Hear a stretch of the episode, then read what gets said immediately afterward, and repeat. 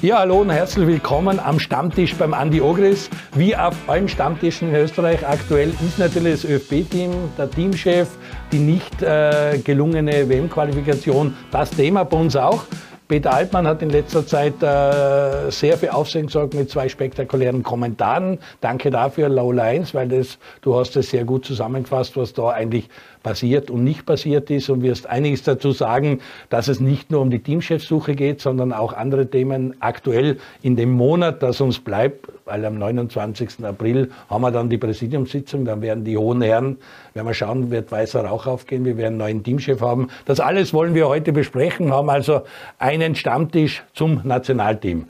Andi, wie hast du das gesehen, dieses Entscheidungsspiel in Wales? Äh, wie ist da dabei gegangen? Wäre da was machbar gewesen oder waren wir da einfach auf verlorenen Posten? Weil in Wahrheit müssen wir froh sein, dass der Heinz Lindner einiges gehalten hat.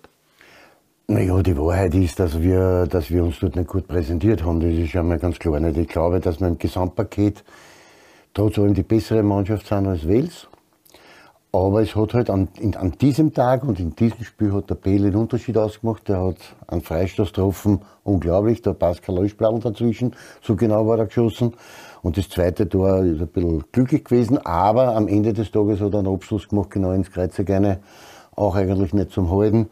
Und damit hat er das Spiel für Wales entschieden. Für uns sehr traurig, weil ich denke, dass wir eine große Chance liegen haben lassen. Dann noch eins zu dem Traumtorm von Bale, weil am Stammtisch wird auch geredet, na, der Neuer hätte den gefangen, weil der Heinz Lindner hat den Schritt hingemacht, ist dann zurückgezogen. Es gibt viele Experten, die sagen, na, den hätte er fangen können. Für mich war auch unhaltbar. Also der hat so genau im Winkel passt, ich glaube, da kommt kein Tor hin. Nein, also da, kannst, da musst du in der Ecke stehen, dass du ihm holst. Wenn du da Tormer bist und hinter dem, neben der Mauer stehst, dann kommst du dort nicht hin, oder perfekt geschossen aus Ende. Da können sie mir dazu was wollen. Unhaltbar für mich. Peter, du bist äh, ja Gott sei Dank jetzt bei uns da und nicht in der Geburtenklinik. steht, du wirst demnächst Jungpapa. Wir drücken die Daumen jetzt schon. Deswegen warst du nicht in Wales. Eines der wenigen Auswärtsländerspiele der letzten vielen Jahre, die du nicht gemacht hast. Wie hast du das vor dem Fernsehen verfolgt? Wie ist dir gegangen bei dem Spiel? Hast du glaubt, wir drehen das noch und kommen in die Entscheidungspartie im Juni? Oder war für dich sehr schnell klar, da ist nichts zu holen? Also wenn du schon ansprichst, äh, ich werde das Frauennationalteam in 20 Jahren verstärken und in der kompletten Schwangerschaft hat äh, das kleine Baby nie so treten wie in den letzten 15 Minuten des Wales-Spiels. Das ist nicht, nicht, erfunden, das ist die Wahrheit. Das hat sie aufgeregt. Das war, ja, das war unfassbar. Ja. Also, ähm, ja, es war für mich natürlich ein bisschen ungewohnt, äh, das mal aus, habe das quasi aus der Fan-Perspektive äh, ver verfolgt und, und bleib halt auch immer wieder an dem Punkt hängen, den du, glaube ich, in dem ersten Satz gesagt hast. Ich glaube nicht, dass wir die schlechtere Mannschaft sind. Und das ist irgendwie das Thema, das sich durch die komplette WM-Qualifikation zieht, bis hin zu Dänemark, weil ich weiß nicht, wie oft Daniel Bachmann gesagt hat, wir sind von den Einzelspielern her nicht schlechter. Aber als Mannschaft sind wir halt nicht auf dem. Niveau. Und das ist jetzt äh, der Punkt, wo wir jetzt, wenn wir auf die sportliche Perspektive äh, hergeht, wo wir mal in uns gehen müssen sagen, warum können wir es nicht abrufen? Was, was hat da gefehlt? Ja?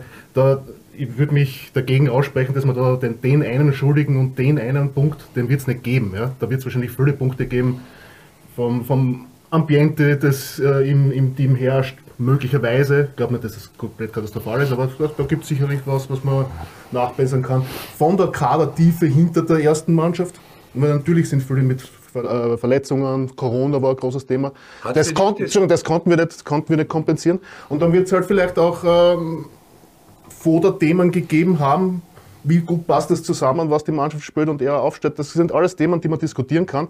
Den einen Punkt sehe ich nicht. Wir müssen uns aber trotzdem über diese Themen unterhalten, damit uns das nicht dauernd passiert, dass wir gegen Mannschaften, die nicht besser sind, nicht realisieren. Ja?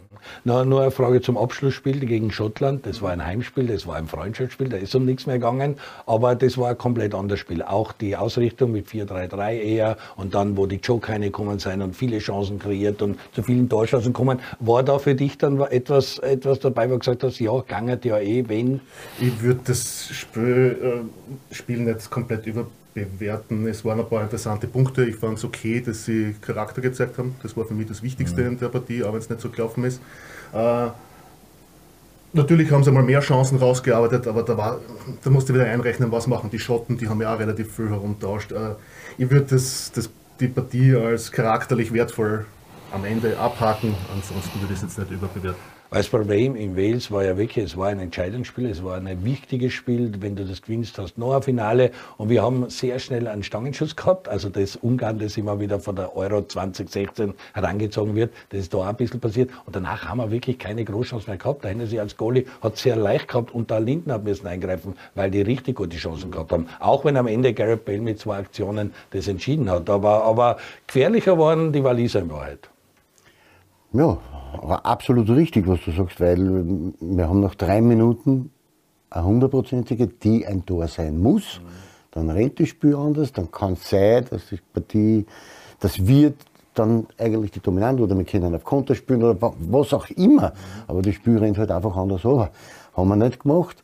Und im Gegenzug haben uns halt die Waliser dann diesen Freistoß eingeschenkt, wo man auch dazu sagen muss, äh, dort so ein Fall zu machen, ist vielleicht jetzt auch nicht notwendig, wenn man weiß, dass die einen Spezialisten haben für die Freistöße im, im Gerrit Bale, dass man dann dort so ein blödes Fall macht, ist vielleicht nicht notwendig. Weißt du, das sind alles so Dinge, die dann zusammenspielen und die man dann am Ende des Tages auch hinterfragen kann. Aber unterm Strich kommt dann Folgendes für mich immer wiederum aus.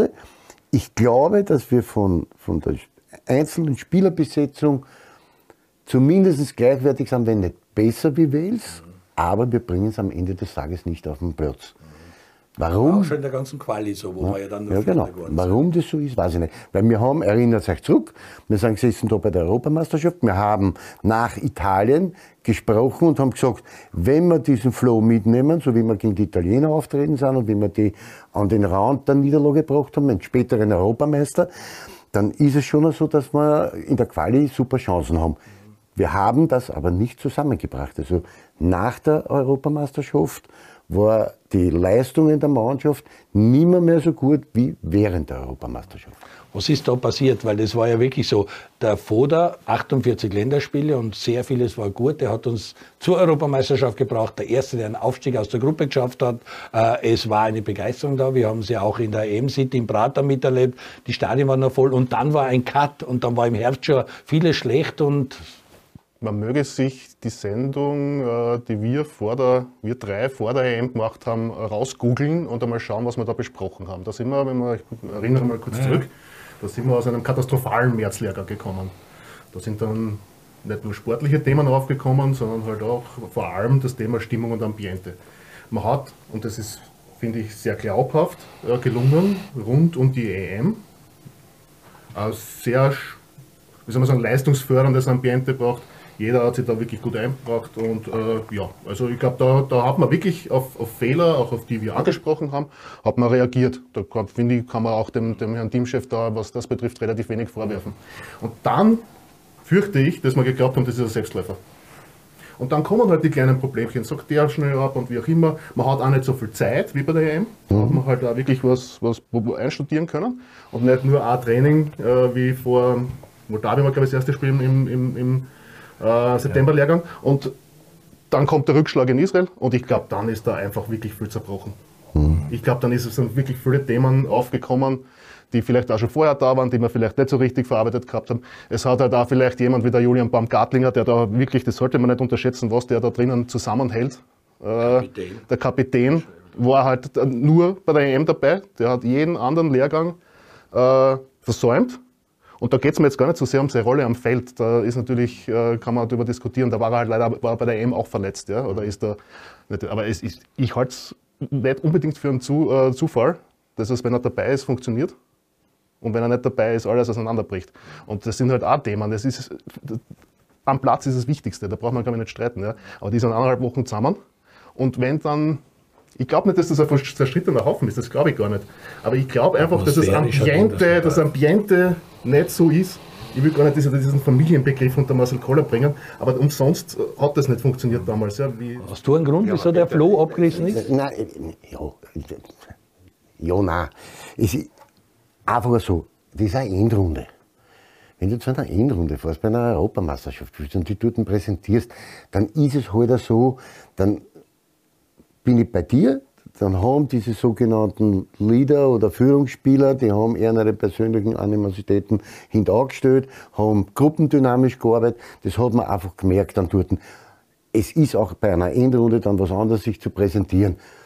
Aber genau da liegt der Hund begraben, nämlich dann, wenn es wieder geht, in die normale, stinknormale Quali. Alltag. Alltag, da muss ich dann, da zeigt er sich, ob eine Mannschaft eine Mannschaft ist. Und das war man am Ende des Tages dann halt nicht. Und Israel war halt da wirklich. Das ist ein Thema, an dem man halt arbeiten muss. Weil wir haben die längste Zeit war Quali unser Alter. Ja. Und da hat sie äh, da so zusammengerissen und so eingeschworen, dass das dann halt auch funktioniert. Und es ich finde vieles, was unter Koller passiert, ist gut, ja. Aber auch Marcel Koller ist es nicht gelungen, nach der EM Ja. diesen Spirit so oben zu halten, ja? Ja. Und das ist ein Thema, wo wir uns mal alle miteinander oder vor allem natürlich im ÖFB zusammensetzen müssen. Was, warum nicht? Weil ich glaube jetzt nicht, dass der, der österreichische Fußballer an sich jetzt von der Mentalität her komplett abfällt. Aber wir haben ja wirklich noch Alltag, weil ich kenne dich schon über 20 Jahre. Wir haben aber nie gemeinsam eine WM mit Österreich gemacht. Du warst 1990 bei der WM, hast ein Tor gegen die USA geschossen, hast vier- 63 Länderspiele, 98 hast gerade aufgehört gehabt, das war die letzte WM. Österreich war 98 zum letzten Mal bei der WM. Das kann ja nicht sein. äh, hat nicht viele WM-Erinnerungen mit Österreich. Und das ist schon, ich habe zwei, Gott sei Dank, danke ja. dir, einmal ein Tor auch. Ja. das war der letzte Sieg. Äh, ich habe zumindest in, in jungen Jahren zwar miterlebt, das ist halt schon was Tolles. Ich- Europameisterschaft A-Klasse, aber eine WM ist eine WM. Ja. Und ich verstehe schon auch die Spieler, dass sie dem ein bisschen nachtrauern, die Älteren, die da nicht hinkommen. Ja. Und weil wir schon ältere Herren sind und die Sachen noch reden können, du hast ja auch immer miterlebt, äh, wenn es der Nationalmannschaft gut gegangen ist, dann sind die Vereine hinterhergehängt.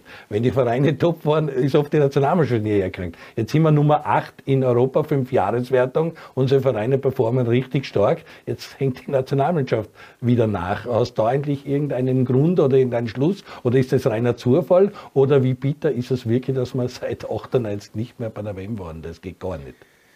Ja, das ist natürlich sehr bitter. Nicht? Also, vor allen Dingen, ich glaube, dass wir jetzt eine Spielergeneration haben und, und auch in der Breite eine Spielergeneration haben, die richtig gut ist. Aber wie gesagt, wir, sind, wir, wir bringen es am Punkt nicht hin. Und das hat, diese Gründe muss man beim ÖFB jetzt wirklich aufarbeiten und sagen, aus was für einem Grund funktioniert das nicht. Da muss man sich selber hinterfragen, da muss man natürlich auch die Spieler mit ins Boot einnehmen, weil äh, da in Franco Foda oder seinen Betreuerstab oder den rundherum, da immer nur den Jolly dann zuzuschieben, das wäre ein bisschen billig. Also man muss schon die Spieler auch ein bisschen in die Verantwortung nehmen und da müssen sie auch kritikfähig sein. Ist halt auch so. Aber wir, wir reden immer vom System und, und, und Spülanlage. Äh, es ist nicht möglich, dass wir dasselbe System spielen wie Salzburg. Das können wir sich nicht leisten. Wir haben das Spielermaterial nicht dazu. Weil wenn du heute vorne in Marco Arnautovic hast und wir kennen alle seine Qualitäten, aber hohes Pressing und das über 90 Minuten, das kannst du mit Arnautovic nicht spielen. Und, das werden wir auch in Zukunft mit Kalajdzic nicht spielen Das können. Red Bull-System verlangt natürlich auch Training, Training, Training, Einheiten, Einheiten, Einheiten. Und wir kommen zusammen und haben oft drei Länderspiele über Lehrgang, wie es dort im September war, tödlich, wenn du drei Spiele hast und der Trainer kann ein Regenerationstraining, Abschlusstraining, Spiel, Regenerationsspiel, Regenerationsspiel. Also das ist ja für einen Teamchef auch eine komplett eigene Erfahrung.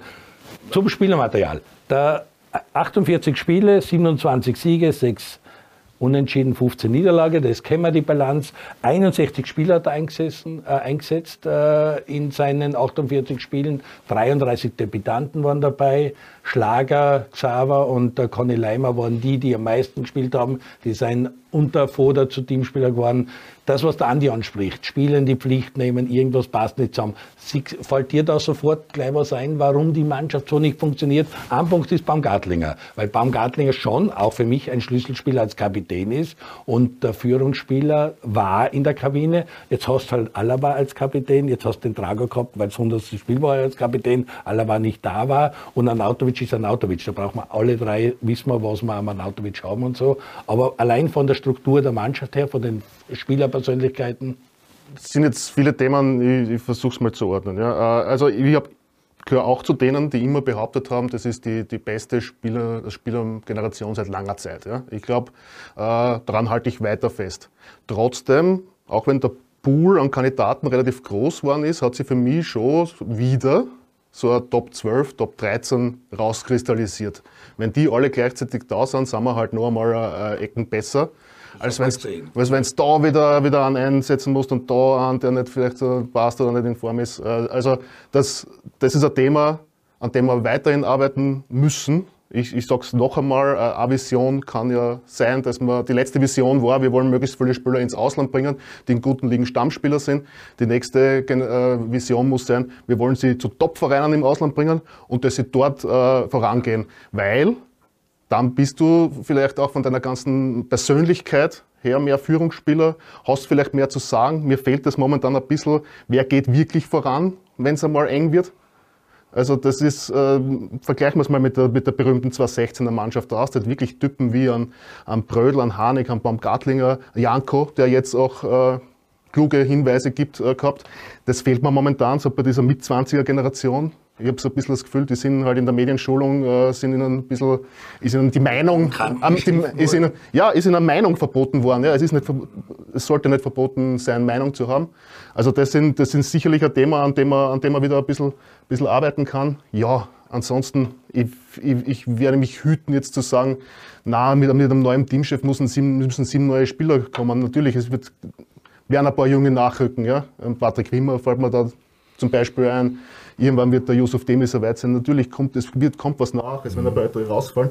Aber es wird auch der neue Teamchef wahrscheinlich ja, den einen Aber der, der, totale Umbruch ist, ist nicht notwendig. Nein, nein, ja? das sehe ich auch so. Und, und das, äh, was wir angesprochen haben, ein Red Bull-System, wo alle sagen, das würd, geht sich nicht aus. Thema, ich würde das Thema, es, es, es ist tatsächlich eines intern, also das hat der Peter schon vielleicht zu spät, aber zu Recht angesprochen. Peter Schöttl, Entschuldigung, ja. So ein bisschen viele, wir haben ein bisschen viele Peters momentan, ja.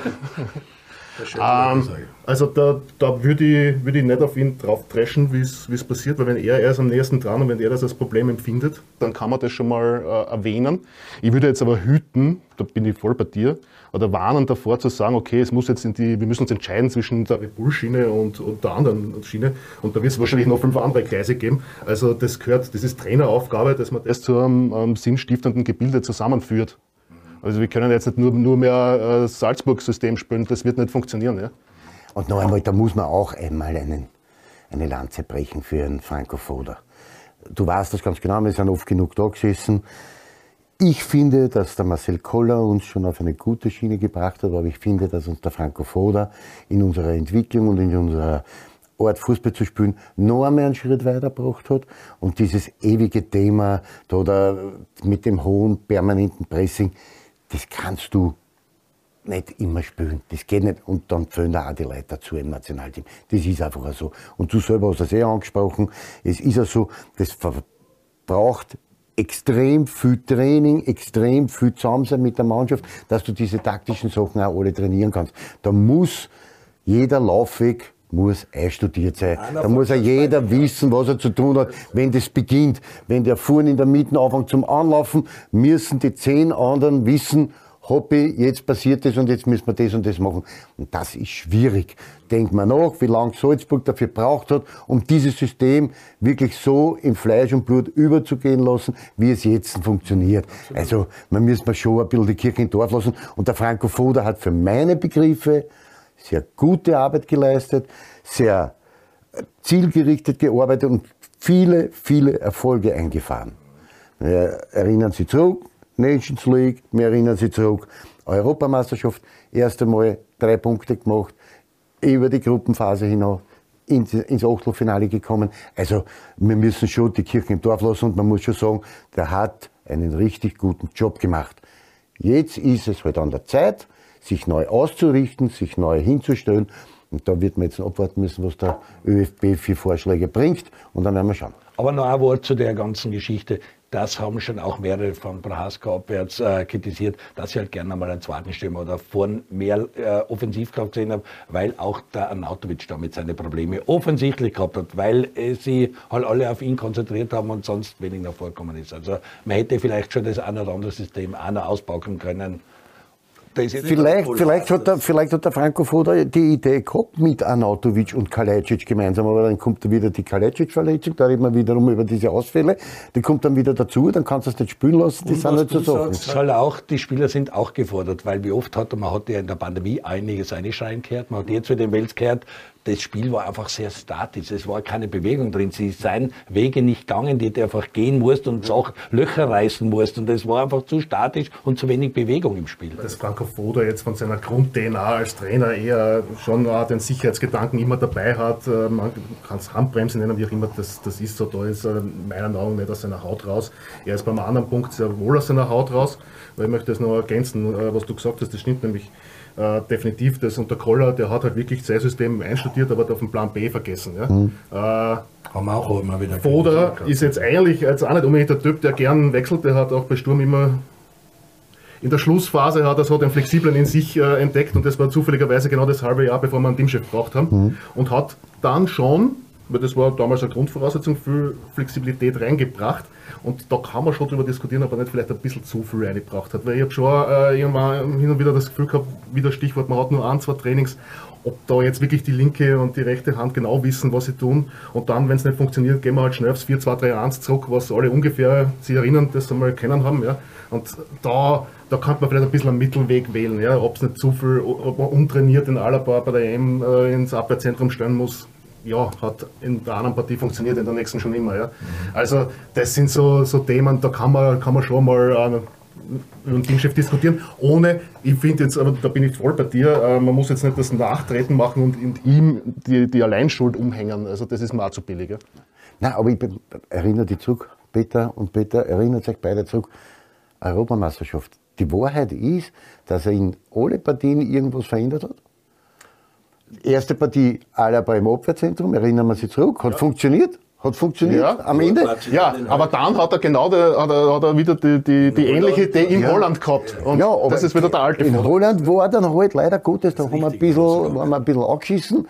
Da haben wir zu wenig Mut gehabt, nach vorne zu spielen und deswegen hat das ein bisschen schlecht ausgeschaut. Aber in allen anderen Partien, auch dann gegen Ukraine Italien, ja, und, und auch dann gegen Italien war es so, dass wir richtig gut befordert und dass seine Umstellungen und seine taktischen Ausrichtungen und Spüranlage und was auch immer super funktioniert haben.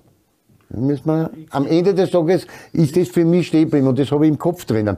Und deswegen noch einmal, ich verstehe alle sogenannten Experten jetzt, die, die halt ein bisschen nachdrehen.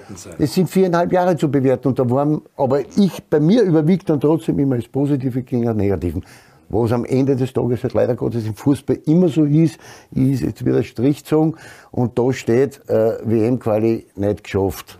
Ende und das bleibt, bleibt stehen. Jahre vor der Lola 1 hat den Trend drauf, Schulnote 1 bis 5. Was gibst du ihm? Ich glaube, aktuell steht er bei 2 bis 3 so auf die Art. Ja, 3 ist okay. in Ordnung. Mir, mir, ich, ich glaube, der, der, Fußballfachmann fordert da ist ja eher die Debatte, ob er, ob er, ob er zu viel Handbremse mhm. immer. Ich, meiner, für mein Gespür, und ich, ich, kenne Franco Foda, glaube ich, habe auch schon bei Sturm sehr intensiv verfolgt und ich glaube auch, dass ich das Nationalteam zumindest ungefähr kenne. Mir ist halt nur das, was am Platz ist, ist halt eine Spur zu wenig. Mhm. Da hätte er hätte ein paar Dinge wichtiger nehmen können, als er es getan hat. Ja? Und äh, das kommt dann halt schwarz. Ich nehme noch ein, ein, weiteres Beispiel. Es war ihm zum Beispiel die Bindung mit den Fans, war ihm immer wurscht. Ja? Mhm. Und es sind, das ist schon vor Corona ein Thema gewesen, dass einfach die Mannschaft äh, nicht mehr getragen wird von den mhm. Fans. Das, mhm. das, das Stadion leer spielen ist jetzt übertrieben. Aber das, das war, es ist immer, also eine Wurstigkeit bei dem Thema rund um die Mannschaft und auch bei Foda eingekehrt, das ist auch wichtig. Da muss man sich auch drum kümmern, weil vor 48.000 Spitz ist besser als vor 18.000. Ja, wir haben ihn auch versucht, einen Stammtisch zu kriegen mit der Presseabteilung, die hat ja. nicht einmal geantwortet drauf. Also das muss ich auch sagen, Dünnhäutigkeit, Fankontakt, wie unter Marcel Koller das Team noch in der Herrengassen zum Teil beim Steigenberger gewohnt hat, Autogramme schreiben so, ja. Und das Thema war die letzten, seit 2018 nicht präsent. Das war, und das ist dann auch ein Eigentor. Und da können wir, wir können, wir können so viel, wir können so so viel übertrieben, ob er mit Kalajdzic und Arnautovic spielen soll. Zum Nationalteam, das ist der ranghöchste Trainerjob, gehört noch eine Spur mehr. Und wenn das nur 2% sind, die er damit außerholt, er holt es raus. Und, und, Peter Schöttl sagt ja jetzt selber, äh, inhaltlich sind sie eh alle gut. Wir brauchen auch mit sozialer Kompetenz. Ich glaube jetzt nicht, dass das ein Nachtreten gegen Franco war, ja. unbedingt, ja. Aber ein bisschen. Ein bisschen ja, aber, aber, du sagst das jetzt Gott sei Dank, was hast du angesprochen, weil da muss man schon ein bisschen über den Sportdirektor reden. Auch das ist seine Aufgabe, den Trainer dann dort hinzuführen und zu sagen, hey, wir müssen in der Öffentlichkeit müssen wir schon besser dastehen. Du musst dich schon besser verkaufen. Weil das ist ganz wichtig. Dass man nicht nur 18.000 haben, sondern 48 haben. Ne, das ist schon ein Erfolg. Ne, da müssen wir schon ein bisschen reden. Bitte, da, da nehme ich, also da, da, da überhaupt keine Missverständnisse und Kompromisse, da nehme ich den Sportrechter voll mit ins Boot. Der war nämlich genau in derselben Zeit auch mit an Bord. Ja, genau. Vom ersten Tag an. Wir sind auf einem Punkt, wo wir uns vom Franco Foto wegbewegen, Richtung Sportdirektor, Richtung ÖFB. Wie es dort ausschaut und was jetzt zu tun ist bis zum 29. April. Wir versuchen auch das zu erörtern. Bleiben Sie dran, wir machen eine kurze Werbepause. Bis gleich. Geht schon? Kann ich einfach anfangen oder? Sieht man den Zettel, wenn ich ihn so halte? Nein. Ich glaube, merkt man es. Sie leibend leidenschaftlich einer noch haben. In die Kamera, in die Kamera. Ah, bitte. Nein. Das heißt, ich lese es, ja, dann schaue ich und sage, Ich schaue an, Liga 2. ich schaue auch Liga 2. Ich schaue an, Liga 2. Okay, und dann nächste. Oder wie? Live bei Laulanz. Wirklich? Keine Hopperlas, keine. Die admiriert. Ach, leck mich Sehr gut. Das ist wieder die Outtakes, jetzt kommen sie wieder. Die muss ich nochmal machen. Ja, ja, mei doch, zwei. Ich schaue a Liga 2. Ich schaue a Liga 2. Ich schaue A. Okay. Ich schaue A Liga 2. Mal nochmal, oder? Mal nochmal. Alles nochmal, oder? Ja, kein Problem, ich war Zeit. Ich schaue A Liga 2. Die Admiral, zweite Liga, live bei Laola 1. Viva la Liga 2. Ja, herzlich willkommen zurück am Stammtisch beim Andi Ogris. Heute mit unserem Fußballexperten von Low 1, Fußballchef Peter Altmann, äh, dem wir jetzt schon fest die Daumen drücken für den Nachwuchs. Es wird nächste Woche hoffentlich soweit sein. Anita hat dich freigegeben, an den Stammtisch zum Andi zu kommen. Andi, du warst 1990 bei einer WM, du bist ein Glückskind, hast als Österreicher eine WM gespielt. Seit 98 warten wir auf eine WM, du hast 63 Länderspiele, 11 Tore, also du weißt, wovon wir aktuell sprechen. Und es ist Zeit, einen neuen Teamchef zu suchen, weil auch extrem wichtige Spiele vor der Tür sind. Der neue Teamchef fängt an in Kroatien am 3.6., am 6.6. daheim Dänemark, dann Frankreich, dann wieder Dänemark. Also in zehn Tagen vier Spiele, die sich eigentlich anfühlen wie eine WM-Gruppenphase gegen Weltmeister, Vize-Weltmeister und unseren Lieblingsgegner Dänemark. Also auf den neuen Teamchef wartet wirklich harte Arbeit. Wir beide sind uns, glaube ich, relativ einig. Wir wissen, wer Teamchef werden wird, könnte, sollte. Der ist einfach frei und ist in aller Munde. Wir äh, alle Zeitungen suchen, Hasenhüttel, Glasner, Stöger, die üblichen Verdächtigen sind da. Ich glaube, es gibt vom ÖFB jetzt einmal die Ansage, er muss Deutsch sprechen. Er sollte nicht zu viel kosten, weil ich glaube, zwei Millionen brutto Jahresgas, sowas schwebt im Raum. Damit geht der Peter Schöttl äh, gerade suchen. Ich glaube, Kovac hat angeredet, der hat glaubt, das ist die Monatsgage und dann hat er erfahren, nein, ist die Jahresgage. Hat er gesagt, na danke, also auch das Finanzielle, weil der ÖFB muss sich da nach der Decke strecken.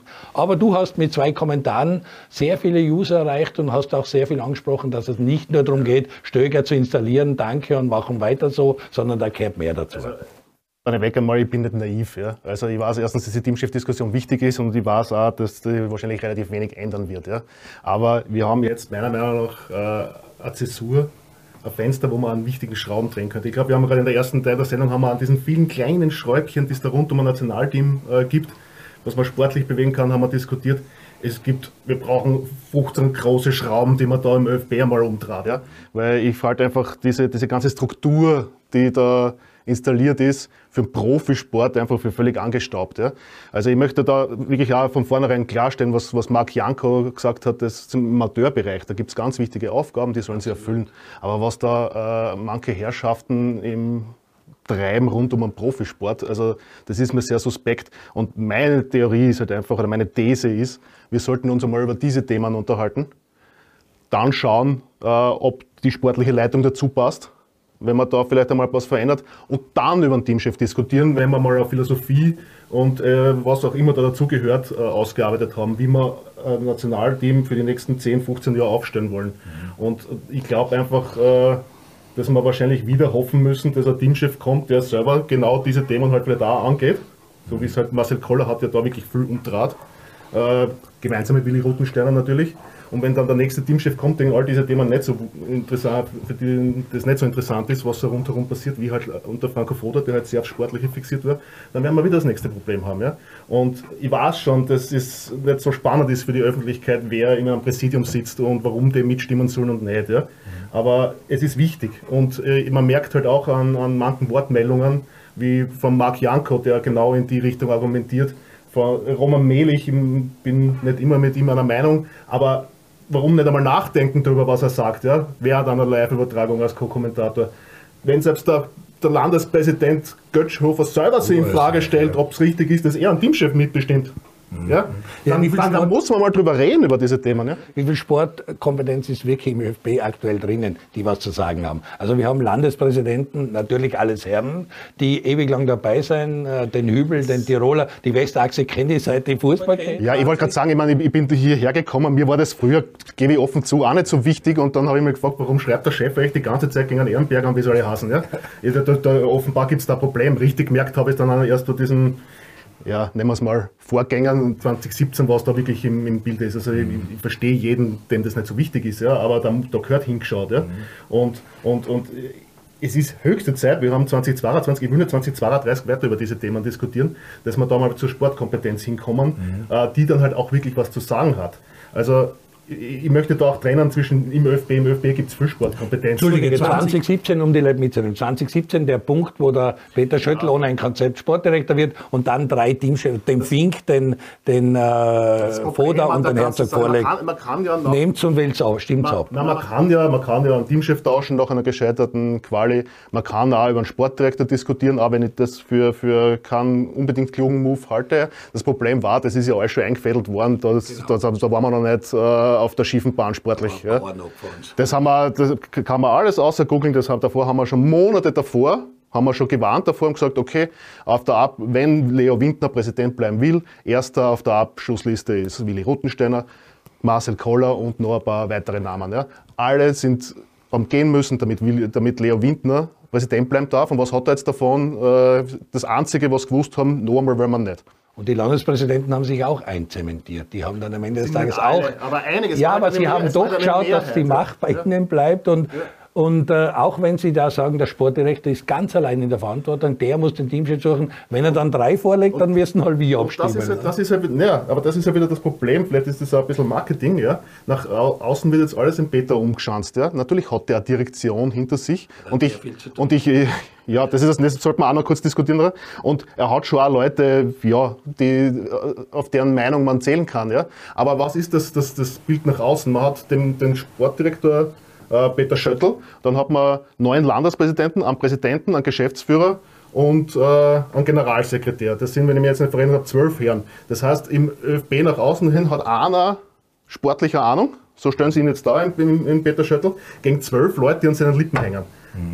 Äh, Das ist, ja, das ist ja eine Struktur, die, die, die, die 13 Leute äh, suchen sie jetzt einen Teamchef aus. Also Entschuldigung. Äh, Ich weiß, ich, weiß, ich habe es jetzt ein bisschen verkürzt dargestellt, ja, aber äh, im Prinzip, im Prinzip geht es in die Richtung. Ja. Du warst vor der Pause auch ansetzen. Peter Schöttl ist nicht unwichtig in dem ganzen Betrieb. No, na ist er wichtig, weil er ist, er hat viele Teamspiele, der hat mehr Teamspiele miteinander wie alle anderen, die drin sitzen, weil die zwölf haben genau 0,0 und haben wahrscheinlich auch 0,0 Sportkompetenz. Und ich weiß es, es gäbe im Land Tirol so viel zu machen, aber der Herr Geisler fährt lieber nach Wien und nimmt an Sitzungen teil und stimmt ab über den Teamchef, wie im eigenen, äh, vor einem eigenen Haus zu kehren. Und das ist bei vielen Landespräsidenten. Die haben eine Wichtigkeit, das sagt auch Mark Janko. Also wenn die ihre Aufgaben im Land so machen würden, wie sie sich dann geben bei der Teamchefsuche, dann hätten wir auch auf Landesebene kein Problem. Aber Peter Schöttl hat auch einiges zu tun gehabt. Nochmal zurückkommen auf das 2017er Jahr, hat man gesagt, na, der Lu- Ru- Lu- Rutensteiner Wille ist sehr unlustig und sehr lästig, weil er den Landespräsidenten was abverlangt und da müssen sie Geld in die Hand nehmen, da müssen sie was arbeiten und machen. Da ist der Schüttel feiner, weil der ist sehr pflegeleicht, äh, jeder Schwiegermutter der Lieblingssohn. Also mit dem werden sie schon Schlitten fahren. Mit allem, damals kannst du eine Netflix-Serie drehen, was in dem Jahr passiert ist. Ja. Also, Aber Schüttel hat ist nur Macht weitergebracht. Also es hat ja ein paar Projekt 12, es hat ein paar Sachen im Hintergrund, Trainerausbildung und und und zu geben. Das ist eine, seine Kernaufgabe als Sportdirektor beim ÖFB. Das Nationalteam komplett zu trennen von, von, der, von dem allgemeinen Amateur, Breitensport, ÖFB-Aufgaben, Frauensport, Kindersport, eine Abteilung zu haben, so wie es die Deutschen auch mit dem Oliver Bierhoff. War das der Grund, was du ansetzen wolltest oder wie, wo siehst du Peter Schöttl oder was ist dein Zugang, wie könnte man da aus dem Schlamassel rauskommen, dass nicht Landespräsidenten am Ende des Tages entscheiden, wer Teamchef ist, sie abklatschen und sagen, so nicht soll er machen. ich bin leider da beim Peter seiner Seite, weil ich, ich denke halt, ich finde es gut, dass der Peter Schöttl mit seinem Fachwissen und äh, auf sportlicher Ebene seiner, seinem Know-how äh, den, die drei, vier, fünf Kandidaten, die vielleicht für uns in Frage kommen, aussuchen soll. Dass dann die Landespräsidenten darüber entscheiden, wer es am Ende des Tages wird, finde ich nicht gut. Kennen sie im Fußball meistens nicht aus. Behaupten es zwar, aber kennen sie nicht aus. Und da haben wir natürlich schon ein bisschen ein Problem. Also wir haben zu wenig Fachwissen in der Führungsebene sitzen, um wirklich zu entscheiden, ob das der richtige Trainer ist oder nicht. Aber das zieht sich wie ein roter Faden eigentlich durch die ganze Bundesliga. Können wir in der Bundesliga genauso durchschauen. Okay. Schwierig, schwierige Situation. Ich glaube trotzdem, der Peter sollte, ich sage mal, bis fünf Kandidaten präsentieren, mit denen er Gespräche führt und die in den näheren Auswahl kommen, dann wird das nochmal reduziert auf drei und aus diesen drei muss dann einer werden. Wir alle haben das Gefühl und wissen, glauben zu wissen, dass in der Führungsposition wahrscheinlich der Peter Stöger ist, weil er sich im Moment super anbietet. nicht? Also hat keinen Trainerjob im Moment, äh, wäre frei, ist, glaube ich, vom, vom Fachwissen her und von allen drum und dran auch super akzeptiert in der Öffentlichkeit, ist, glaube ich, auch sehr stark in, äh, in, der, in der Menschenführung und, und vor allen Dingen auch was die Pressearbeit betrifft, da, ist er, da liegen halt auch seine Stärken begraben. Aber er hat natürlich auch viele Erfolge gefeiert als Trainer. Wenn es mit Köln brauchen wir nicht reden, auch mit Dortmund hat er ja dann am Ende des Tages jetzt mit der Austria ist vielleicht jetzt nicht so gut gelaufen. Ne, Bei, bei der ersten Phase war es richtig gut, Master geworden. Jetzt in der zweiten Phase war es halt weniger gut. Hat auch andere Gründe natürlich. Aber es ist halt auch so, dass man, dass man wahrscheinlich davon ausgehen können, dass der Peter Stöger, Stöger in der, in der Leaderposition ist, um neuer Teamchef zu werden. Aber besteht da nicht die Gefahr, wenn du sagst, drei Kandidaten reduzieren und die drei legt der Schüttel dann vor, dass sie dann erst wieder gezwungen sind abzustimmen und sie wieder bemüßigt fühlen, wir haben den letztendlich Ich bestimmt? finde es sehr spannend, ich möchte dann was anderes noch zum Peter Schöttl kurz sagen, aber äh, auch zu ihm jetzt, dass er jetzt gerade zumindest nach außen hin eine, eine sehr weit gefächerte äh, Trainersuche inszeniert. Oder tatsächlich macht. Ja? Also das weiß ja dann nur er, aber er sagt zumindest, äh, ja, im Ausland gibt es sicher spannende Kandidaten und äh, im deutschsprachigen Raum, also die WM in Deutschland ist sicherlich für viele eine schöne Bühne und Wien ist eine schöne Stadt zum Leben. Da könnten, also das, das deutet ja viel darauf hin, auf wie, äh, dass, er, dass er zumindest äh, laut, darüber, laut darüber nachdenkt, äh, jemanden von außen zu holen und, und da nachzufahren und da nachzufahren und da nachzufahren. Wenn dann sein klarer Einserkandidat eh schon immer Peter Stöger war. Ich weiß jetzt nicht, wo der Peter wohnt. Äh, und da braucht er aber andere Peter nur hinfahren, auf einen Café gehen und ihm ungefähr vorlegen. Ja? Dann könnte man sich das alles sparen und Zeit gewinnen. Ja? Also was da dann wirklich rauskommt, finde ich, finde ich spannend. Möchte aber nochmal den, den, den Schritt zurückgehen. Äh, Also ich glaube auch, dass, dass Peter Stöger in der Pole Position ist. Ja? Also das, aber wir sollten uns über diverse andere Dinge vorher unterhalten, bevor wir uns darüber unterhalten, wer dann wirklich passt zu der Mannschaft. Das ist einfach meine These. Ja? Und wer könnte die Zeit bis zum 29. April, wo es die nächste große Präsidiumssitzung gibt, auch einmal zum Beispiel die ganzen Kriterien, wie kommen wir zur Teamchefsuche, was muss sonst passieren, die könnte man jetzt alle diskutieren das aber und auch, nicht Aber auch das Zweite zum, zum, zum Peter sagen, man, man- man könnte mal rund ums Nationalteam ein Konzept aufstellen. Also ich hoffe übrigens, es gibt ein Traineranforderungsprofil, das über das, was du gesagt hast, äh, mit äh, Kosten und Sprache rausgeht. Also da sollte schon ein bisschen mehr drinnen stehen. Ja? Aber äh, wie, wie, Ja, äh, du, du, hast ja, du, na, du, na, du hast ja schon gesagt, wie wie viele Jobs der, der, der Peter Schöttl eigentlich hat. Ja? Ich finde, äh, dass er das eigentlich ganz okay macht. Er hat da die Struktur in der Direktion Sport, finde ich, finde ich in Ordnung, wie er es aufgestellt hat. Äh, er hat andere Schwächen, vielleicht wie man Dinge nach außen verkauft, äh, wie man äh, ein Fußballvolk mitnimmt. Visionen und so ist vielleicht nicht so seins, aber so, das finde ich okay, was er gemacht hat.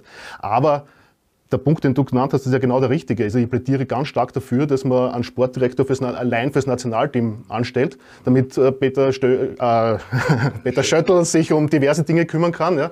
Und dann vielleicht im Bierhofartig, wie er am Anfang seine Rolle gefüllt Oder wenn Baumgartling Gartling aufhört mit 34 Jahren inzwischen. Also das wären zwei Personen. Wenn dass ich derjenige bin, äh, der Kandidaten ins Spiel bringt, aber in die Richtung äh, Leute, die sie die internationale Erfahrung gesammelt haben, die bei großen Vereinen äh, gemerkt haben, wie ist das aufgestellt. Die vielleicht noch nicht so weit äh, weg sind vom Nationalteam, die die Strukturen und die Probleme kennen. Und da gibt es, dazu stehe ich, in der 2016er Mannschaft einige, denen ich das zutrauen würde. Ja. Und das ist einfach, das ist ja auch nichts gegen irgendwen, sondern das ist eine Unterstützung. Warum haben große Vereine mittlerweile nicht nur einen Geschäftsführer Sport? Nein, sie haben einen Sportdirektor dazu und zu den beiden noch einen Kaderplaner. Das sind, der Fußball geht einfach in die Richtung, dass sie so viele Themen, ob notwendig oder unnotwendig, ist mir jetzt wurscht, ja, aber die tun sie einfach auf, dass man einfach äh, mehr in solche Teamstrukturen Aber nichtsdestotrotz, Peter, ich, ich, darf uns nicht vergessen. Gell? Also wir könnten ja, wir brauchen gar nicht weit fahren. Das ist auch die Wahrheit. Nicht? Weil, warum denkt man nicht über einen Werner Gregoritsch nach? Ich hab's dir erst Warum gesagt, dass er bei denkt den man nicht über, ich, ich weiß jetzt nicht, über, wir können Shop nachdenken, wir können über einen Chuck Manfred nachdenken, die alle in diesen äh, U16, U18, U19 Nationalteams tätig sind. Der Werner ist seit zehn Jahren, Gregoritsch ist seit zehn Jahren U21, Ich weiß sind nicht, das kennt alle. Jetzt komme ich nochmal zu dir. Entschuldige, dich und sind ja ÖFB-Trainer und ist ja nicht verkehrt, das war früher auch so. Aber du hast es angesprochen, ich habe gesagt, äh, zwei Millionen brutto, circa Jahresgage, deutschsprachig, diese, jene. Was sind bei dir noch Kriterien von der sozialen Kompetenz über die Rhetorik, über die Medienarbeit, über Ding? Was seien Das so die fünf hast jetzt Wirklich, du Punkte? hast jetzt wirklich viele schon, schon genannt, aber die, das erste Kriterium war da bei mir äh, Umsetzung dessen, was der ÖFB sich vorstellt an sportlicher Philosophie. Das ist, die, das, die, die, die, die sportliche Idee muss nicht zwingend vom Teamchef kommen, die könnte man sich einmal hausintern zuerst überlegen. Da wieder, wie es jetzt Salzburg gemacht hat, und dann danach sucht man den Trainer aus. Also, und aber auch natürlich genau diese, diese Punkte, die du gerade genannt hast, ja, von sozialer Kompetenz abwärts. Ja. Und ein Punkt war halt für mich, das, was ich sehr spannend finden würde, das ist jetzt aber jetzt kein, kein ja, Kriterium in dem Sinn, aber ich würde jetzt mal wieder spannend finden, einen Trainer zu haben, der danach noch was vorhat. Der das Nationalteam als Sprungbrett nutzen möchte. Ja. Ich, will, ich will jetzt nicht, ich will jetzt, ja, ja, ich habe das Gefühl, der Gerhard Struber hat sich jetzt wieder aus dem, aus dem Rennen genommen. Ich ihn jetzt nur als Beispiel einmal. Ja, weil, na, mache ich dann später in der Karriere. Warum? Ich sage jetzt nicht, dass er der perfekte Kandidat war, ja, aber, aber ich, ich halte was von ihm und warum nimmt er sie von vornherein aus dem Rennen?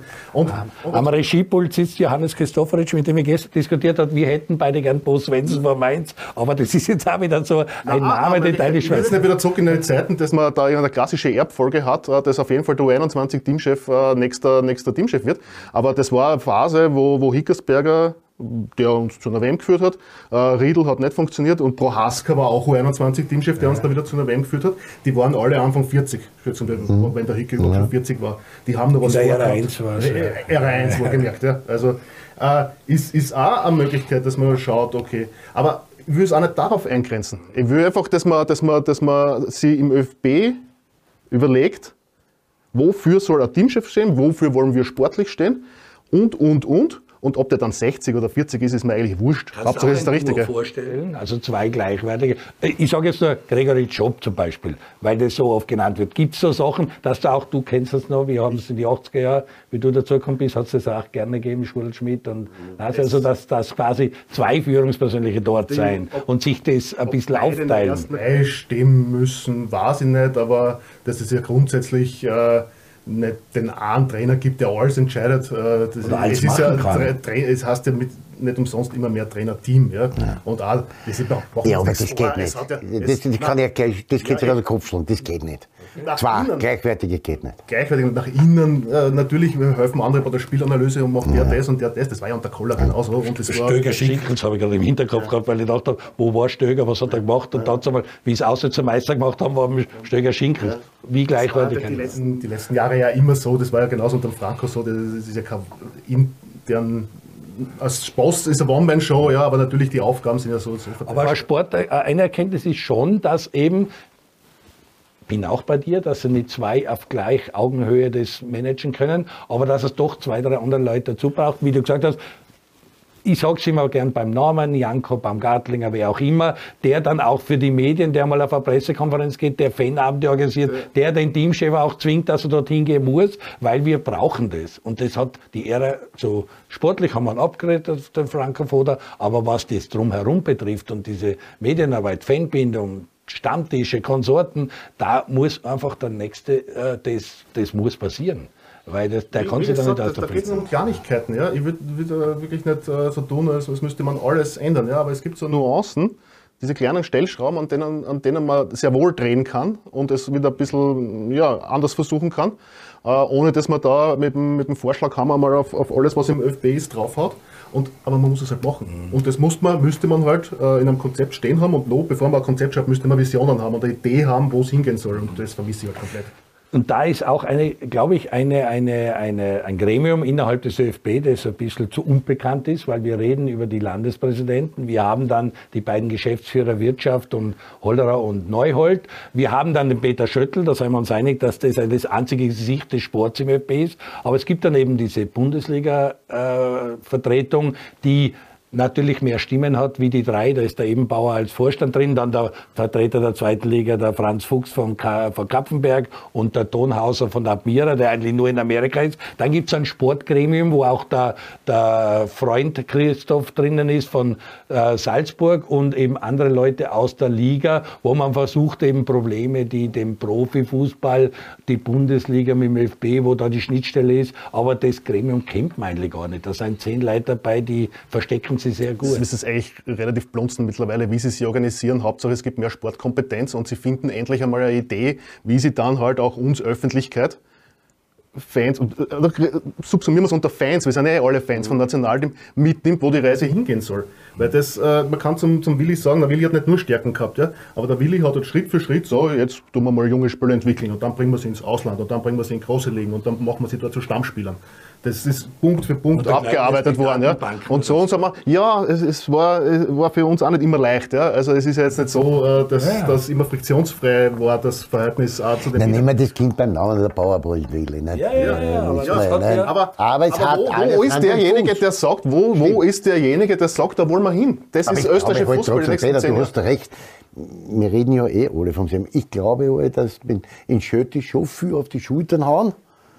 Und der Schötti sollte die Wahrheit aber einer sein, der sich nur um das Sportliche zu kümmern hat. Das heißt jetzt, was betrifft das Nationalteam, den sein erstes Anliegen muss sein, dass der Trainer funktioniert, dass das Trainerteam funktioniert, dass das rund ums Nationalteam alles funktioniert. Meinetwegen soll er noch die ganzen U- Trainer auch noch mitbetreuen, aber dann muss er Ruhe sein. Er braucht sich nicht kümmern um irgendwelche Trainerfortbildungen, Trainerausbildung, äh, da kommen dann die Schiedsrichterausbildungen dazu, dann vielleicht auch noch die Damen dazu sich kümmern. das macht das immer sind, Alleingang. das sind, das sind, das sind alle, das sind, ja, aber das sind alles Dinge, um die sollte sich der Sportdirektor für unser A-Nationalteam nicht kümmern müssen. Da müssen andere Menschen her, die sich um das kümmern. Das muss er delegieren. Aus. In all den Bereichen hat er sich ja quasi eh an, an Chef gesucht, die sich darum kümmern. Also er, ja, na- natürlich ist er am Papier der Big Boss der Trainerausbildung, aber inhaltlich leiten das ja andere. Ja. Aber genau dies, diese, diese Chefrolle gibt es ja beim Nationalteam nicht. Und die ist es mal das Erste, was man in- installieren könnte. Ja. Da gibt es noch so viele andere kleine Stellschräubchen, an denen man drehen könnte. Aber das ist halt auch eine, die man vielleicht ein bisschen publikumswirksamer darstellen könnte, dass man den Sportdirektor fürs Nationalteam. Ja. Das wäre etwas, um bis Ende April hinzukriegen, dass man sagt, wir müssen einfach das drumherum beim Nationalteam neu aufstellen. wir brauchen zwei, drei Personen. Auch, das muss man wirklich sagen, finanziell ist es für den ÖFB aktuell nicht lustig, weil du hast diese ganzen U 16, 17, 18, 19, 20, 21, was auch immer. Du hast ein Frauennationalteam, das zur Europameisterschaft hinfährt und du kriegst keine Einnahmen aus Endrunden. Die haben fast 10 Millionen von der Euro bekommen 2020. Sie kriegen jetzt wieder nichts von der WM. Äh, Sie haben leere Stadien. Ich meine, Paula Liebe, ein volles Happelstadion macht 1,3 Millionen brutto. 5 bis 6 Millionen brutto sind jedes Jahr allein durch die Einnahmen von den Zuschauern kommen. Das fehlt ja komplett. Alles, alles richtig und gerade, ich bleibe dabei, fanseitig ist es für mich mit eigenverschuldet. Ja. Aber wir können jetzt wieder über den, den Teamchef und, und den Sportdirektor fürs Nationalteam so reden. Als erstes brauche ich mal eine Idee. Und die muss ich irgendwie einmal äh, am besten niederschreiben. Und danach suche ich dann die Position aus. Weil nur, nur den, den, den Teammanager, der vielleicht kein Wort redet mit dem Teamchef, bringt auch nichts. Ja. Ich überlege gerade, wer da drin eine Vision haben könnte. Das sollte man schwer. Da brauchen wir jetzt, da brauchen wir jetzt auch eine Zeit lang, bis wir. Wir, wir, kommen, wir kommen immer mehr auf den Vor Stammtisch. Ja, wir kommen immer mehr auf den Folgefehler, der halt auch 2017 den Ausgangspunkt äh, nimmt, äh, drauf. Ja? Und deswegen bin ich da auch ein bisschen emotional bei dem Thema, weil das so, so äh, mit, mit Anlauf, mit Anlauf daneben gegangen ist. Und äh, wie gesagt, es, es, geht gar nicht darum, da jetzt wieder alles im Franco umzuhängen und er hat auch äh, seine guten Momente gehabt. Also ich, ich will jetzt nicht, äh, aber, aber das Gesamtkonstrukt ist aber schön mit dem Vorschlaghammer eingehaut worden äh, vor fünf Jahren. Und das müssen wir jetzt dringend, dringend wieder in eine andere Richtung bringen. Ne?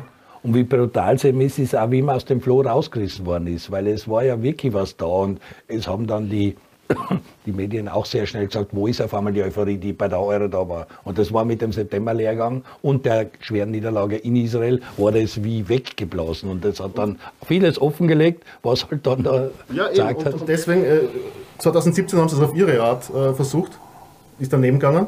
Und deswegen sollen die Herren, die das damals mitinitiiert haben, jetzt einmal äh, so viel Anstand haben und Konsequenzen ziehen. Und mal abgesehen davon, das fallen mir ein paar andere Punkte ein, warum sie vielleicht gehen sollten und eh schon lang genug gemannt sind. Aber das ist einmal das Erste, dass sie sich vielleicht einmal proaktiv da aus dem Rennen nehmen, wenn es um solche Entscheidungen geht. Das wäre das wäre wirklich ein, ein, Wunsch. Ist völlig naiv, wird nicht passieren. Ja. Also, aber wir haben das ja auch gesehen, das geht ja nicht nur um die Teamchefsuche, es war ja auch bei der ÖFB-Präsidentensuche, wo es dann klar war, 5 gegen 5. Und wir haben sie auch öfter diskutiert, soll man 16er Liga haben in der Regionalliga Ost? Na eh, aber genau die, der Gartner von Niederösterreich, mhm. der Sedlacek von Wien und der Milletich von äh, haben es nicht zusammengebracht ist der Mühe wert, Marc Janko zu antworten. Ja? Das sagt ja eh schon alles, da wehrt sich ja keiner mehr. Die, die, die wissen wahrscheinlich eh selber, dass äh, die Leute recht haben. Mhm. Aber wie gesagt, du hast 2002 gegen, gegen Landespräsidenten angeschrieben. Unsere Nachfolger werden es 2042 vielleicht noch ja. Hoffentlich nicht. Das ist, hoffentlich ja, ich wünsche mir es auch. Ja. Und es ist auch Milletich äh, Paul Ehre, großer Wirtschaftsmann, hat einen riesen Verlag, aber er sagt, er hat 28 Jahre Bandorf gemacht und er weiß genau, wie es funktioniert. Ist Bandorf irgendwie in der zweiten Liga? Er ist der Präsident von, vom Burgenland. Gibt es da einen, einen Bundesliga-Verein? Habe ich irgendwas verpasst? Mattersburg war, glaube ich, irgendwas.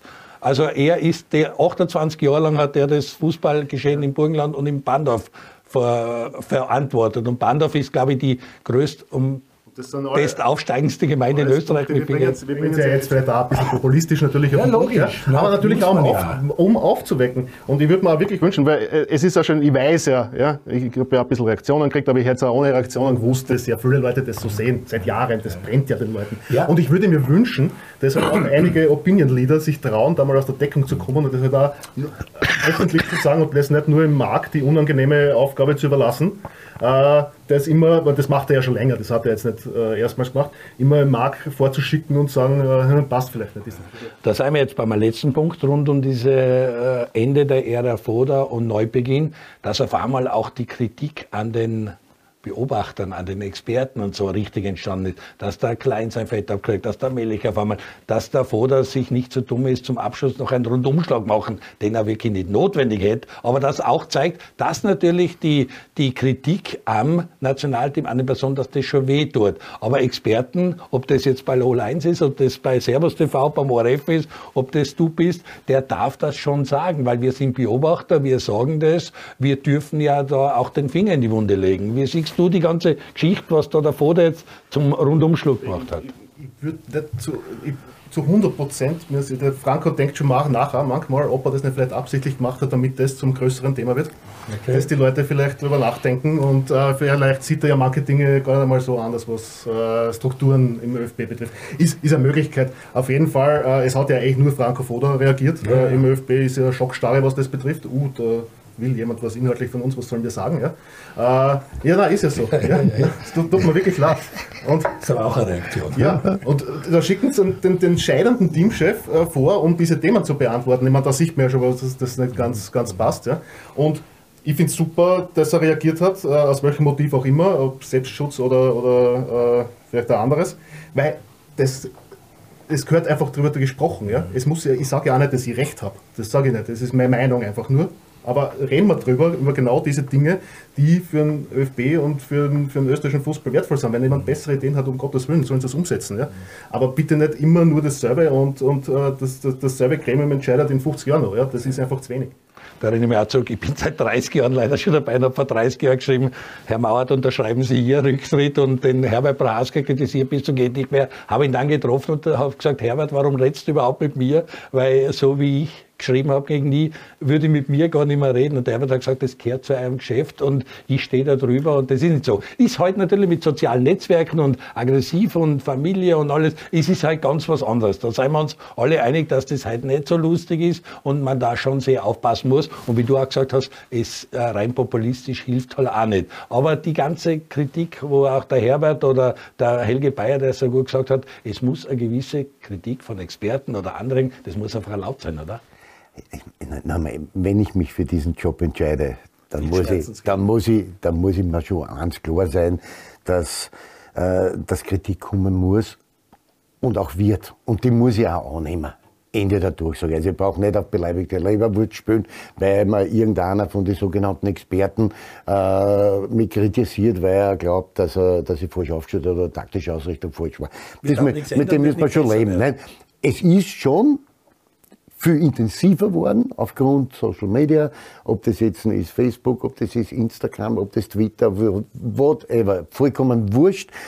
Es ist einfach viel, viel mehr geworden und du musst da viel, viel mehr anhören. Früher hast du gehabt die Printmedien, die halt über die geschrieben haben. Und Ein von aus und Ende der Durchsage. Genauso war es. Heute ist es mehr, du musst mehr Kritik zulassen, du musst das annehmen. Experten und müssen Ecken und Kanten zeigen, die sollen So ist es. Jetzt, für das sind sie engagiert. Nicht? Und wir sitzen heute auch da, aber ich muss ehrlicherweise sagen, wir kratzen am jetzt an der Oberfläche. Und wir wollen jetzt, wir erwarten uns jetzt vom ÖFB eine Reaktion auf das, was wir heute da diskutieren. Und genau um das geht's am Ende des Tages. Wir wollen sie herauslocken aus einer Komfortzone und sie müssen einmal darüber nachdenken, was können wir jetzt wirklich verbessern, was können wir anders machen und was können wir vor allen Dingen besser machen, als was wir bis jetzt gemacht haben. Und um das geht's. Deswegen diskutieren wir heute da. Und so soll es sein. Annehmen und arbeiten. Ich kann nichts mehr drauf sagen. Das war ein besseres Schlusswort, gibt's eigentlich fast gar nicht. Äh, Du hast es auf den Punkt gebracht. Dir, lieber Aldi und Anita, wir wünschen euch, dass das alles gut geht und drücken euch die Daumen für die nächsten Tage, dass die junge Familie ihr Glück. Ich mal sagen, wie es war und wie es dann besser wurde. Ja. In eine Zwischen-Teamchef-Ära hineingeboren, also das wäre also nicht vergessen.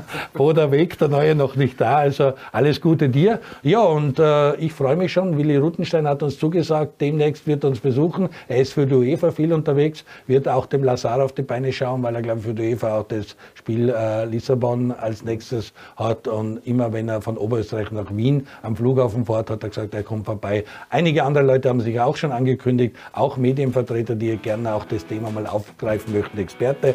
Euch wünsche ich eine schöne Woche, gesund bleiben, bleibt dran. Bis zum nächsten Mal am Stammtisch beim Andi Ogris. Danke Aldi, danke Andi. Dankeschön. Super.